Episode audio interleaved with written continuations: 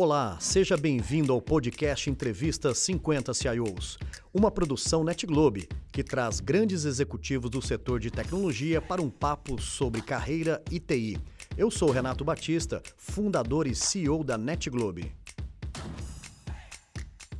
Olá pessoal, tudo bem? Programa Entrevista 50 CIOs recebendo grandes personalidades para esse grande bate-papo. Eu quero introduzir agora uh, um profissional que começou na ferramentaria e hoje é o head de tecnologia de um dos maiores grupos empresariais do nosso país. Eu quero convidar para esse bate-papo Raul Moreira. Raul, seja muito bem-vindo, uma honra te receber aqui, principalmente né, sabendo que nós temos 30 anos de experiência para poder compartilhar, talvez em poucos minutos, minutos. Né, mas que seja um momento uh, muito rico para que a gente possa documentar essa linda história que é a sua. Raul, muito obrigado. Eu que agradeço a oportunidade de falar, de contar um pouco dessa, dessa trajetória que nós vamos ver, ela é um tanto quanto errática, né? porque não tinha assim, uma linha reta. A minha trajetória ela, ela foi sempre meio tangenciando algumas coisas, então é um prazer muito grande poder dividir isso com vocês e principalmente com você que é um grande amigo. Grande amigo. Raul, um prazer poder documentar um pouquinho da sua história e principalmente pelas peculiaridades. Você estava comentando um pouquinho que o início da sua carreira foi literalmente o início, né? Foi um início. É... Bom, vamos lá. A minha primeira formação profissional é ferramenteiro, eu adoro até hoje mexer com, com coisas manuais. Fiz uma formação no Senai e comecei a trabalhar com ferramentaria. Eu realmente era um ferramenteiro, fazia ferramentas, desenvolvia e tal. E trabalhei durante oito anos numa empresa é, que foi a minha grande formadora da base profissional, que era uma empresa alemã, é, aqui no Brasil com o nome de Cavo do Brasil, é a Kaltenbach Voigt, e de, a indústria mecânica finíssima, faz toda a parte de aparelhos é, odontológicos, as turbinas de dentista, então é uma mecânica de altíssima precisão. E lá foi onde eu aprendi muito dos meus valores, foi trabalhando com essas pessoas. Perfeito. Ao concluí meu, meu, meu, minha formação técnica, eu estudei numa escola também muito respeitada na, na nossa região do Sul, que era a Escola Técnica Tupi, hoje é a Sociesc, uma instituição de ensino superior. Eu acabei optando por sair das, da, dessa empresa para buscar outras oportunidades. Né? E acabei entrando numa empresa que é a, hoje é Nidec, era Embraco, a empresa brasileira de compressores, como ferramenteiro. Entrei como ferramenteiro também, é, mas claro, já almejando outra, um outro desenvolvimento da minha carreira, mas sempre pensei minha carreira na área mecânica. E nesse mesmo momento, estou falando de 1983, entraram as primeiras máquinas com comando numérico, que a Embraco comprou duas máquinas, e a gente não estava conseguindo tirar bons resultados disso por coincidência, naquele mesmo ano abriu um curso de tecnólogo da informação em Joinville. E eu fui lá prestar vestibular né, para ver se como é que eh, como é que seria, na verdade, para depois, quem sabe, entrar. E acabei passando na primeira tentativa e eu sempre falei, olha, eu não vou, eu não vou trabalhar com tecnologia da informação, meu, né, se chamava até processamento de dados, para ver é. como é velho isso. Mas é, eu sempre falava, olha, eu, eu quero isso aqui para aplicar na mecânica, não é, eu não quero trabalhar com computação. E foi muito bacana, porque eu aprendi muito sobre computação e tivemos muito sucesso na ferramentaria com a implementação, então, dessas máquinas de comando numérico. Isso era muito relevante para nós, falando de máquinas que naquele momento é, custavam em torno de 900 a 1 milhão de dólares cada máquina dessa. Então a gente precisava realmente tirar um, o melhor desses equipamentos.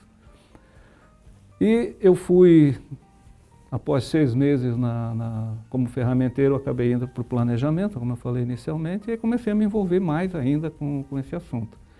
E eu acho que eu fui o primeiro analista de negócios que a Embraco teve na história dela. Por quê? Nós tínhamos um sistema, queríamos desenvolver um sistema para controlar a ferramentaria. A ferramentaria era, uma, era um negócio dentro da, da, da Embraco, eram em torno de 450 pessoas, né, com equipamentos caríssimos e profissionais bem, bem difíceis de, de, de gerenciar.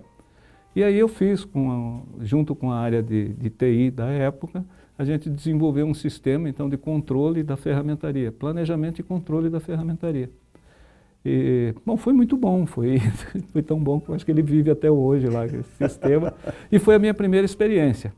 Mas eu terminei esse, esse curso de tecnólogo, inclusive fazendo um acordo com o que viria a ser meu diretor depois, quando eu migrei para TI.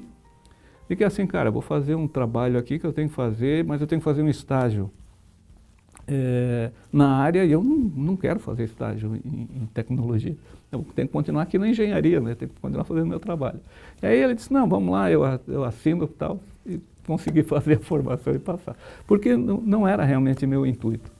Só que, é que eu falo, né, minhas, minhas vias um tanto quanto tortuosas, é, a empresa também estava implementando um sistema de CAICA de CAM. E a parte do CAM, que era manufatura, no fim acabou ficando comigo. Eu já era é, gerente do planejamento, mas é, eu, vocês vão ver que a minha carreira de executivo ela sempre tem duas vertentes. Né? Eu sou metade executivo, metade de projeto. Eu amo projeto, eu vivo é, essa essa angústia e essa alegria de, de trabalhar com projetos. Bom, resumindo, o, era um sistema bem, bem, bem bacana e tínhamos um engenheiro que era o responsável por, por puxar essa implementação e esse engenheiro decidiu voltar para a Alemanha, ele era de origem alemã, decidiu voltar para a Alemanha e ficamos sozinhos. E aí o diretor industrial me chamou e disse, pois é, seu Moreira, ele me chamava de seu Moreira, preciso que o senhor tome conta desse negócio aqui para nós e tal. Eu disse, olha, eu posso, né, claro, vou sair da minha, da minha função dentro da ferramentaria, mas eu não posso fazer isso sozinho. Eu preciso formar um time, trazer profissionais que conheçam disso, que trabalhem com isso, que vivam isso. E é muito bacana, porque o primeiro profissional que eu selecionei é aqui de Campinas, formado pela Unicamp, para trabalhar comigo, e depois mais dois profissionais da USP de São Carlos eu convenci os meninos a se mudarem para Joinville. Olha que história bacana. e aí nós criamos o primeiro Computer Integrated Manufacturing Group.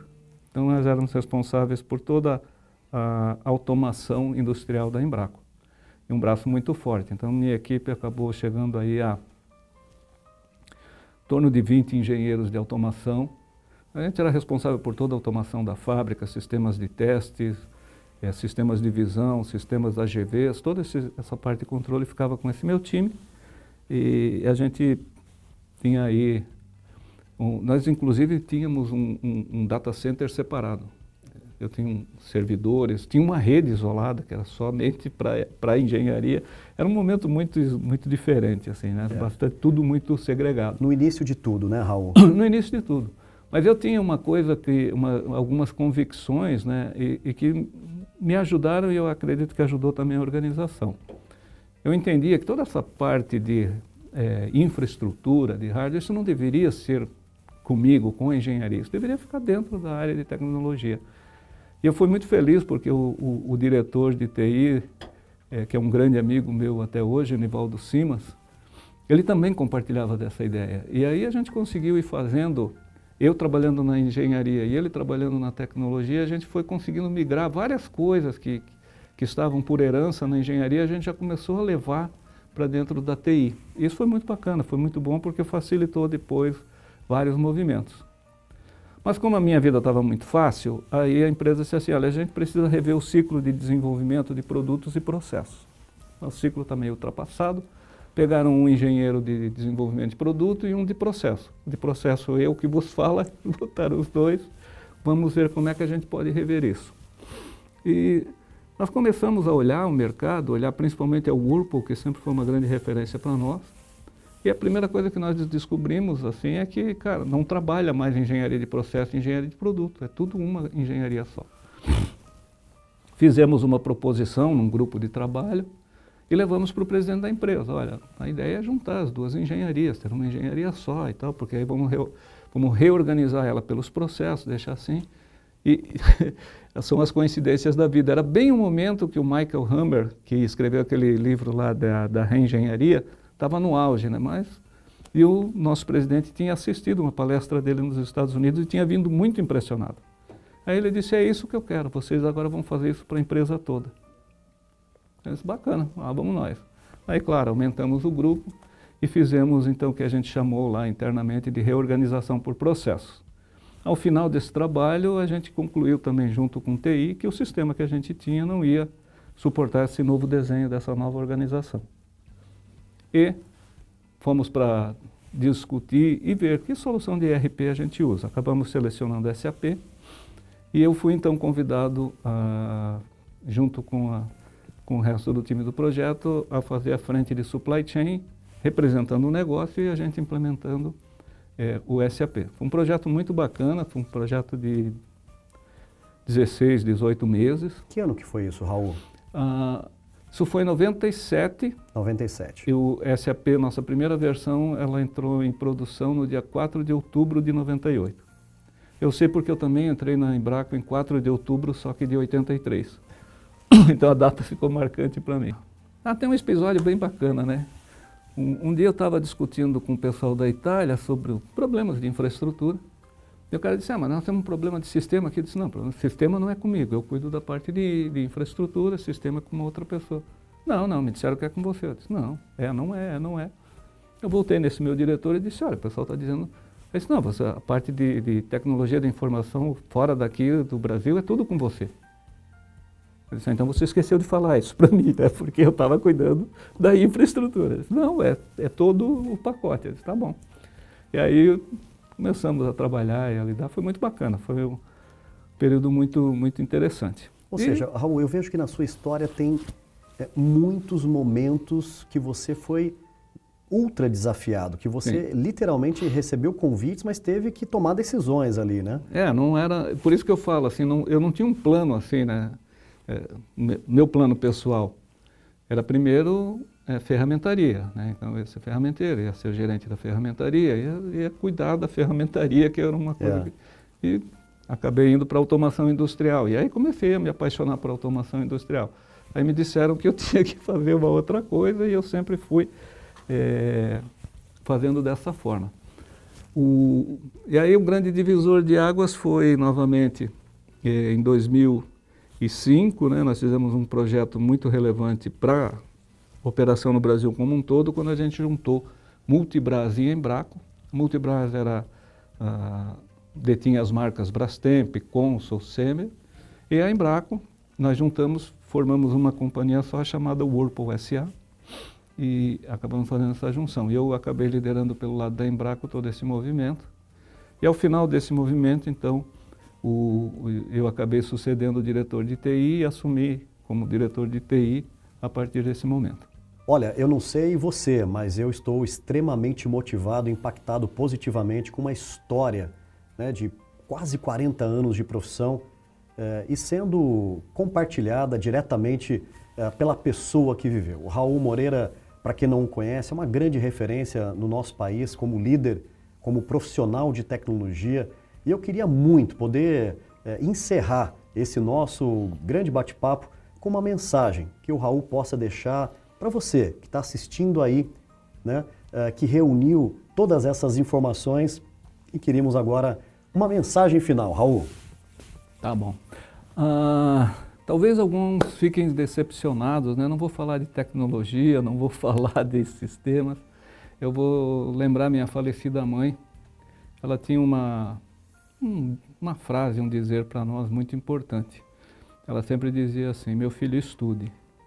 Estude porque o conhecimento é a única coisa que não pode ser tirada de você e ele não ocupa espaço. Pura verdade. E por que, que eu, eu trouxe esse, isso para para esse momento, né? Eu acho que o conhecimento, e o conhecimento ele não é um conhecimento apenas técnico, um conhecimento é, só do racional, mas você estar aberto a conhecer, a estudar, a, a, a, a se aprofundar é muito importante. Quando você pensa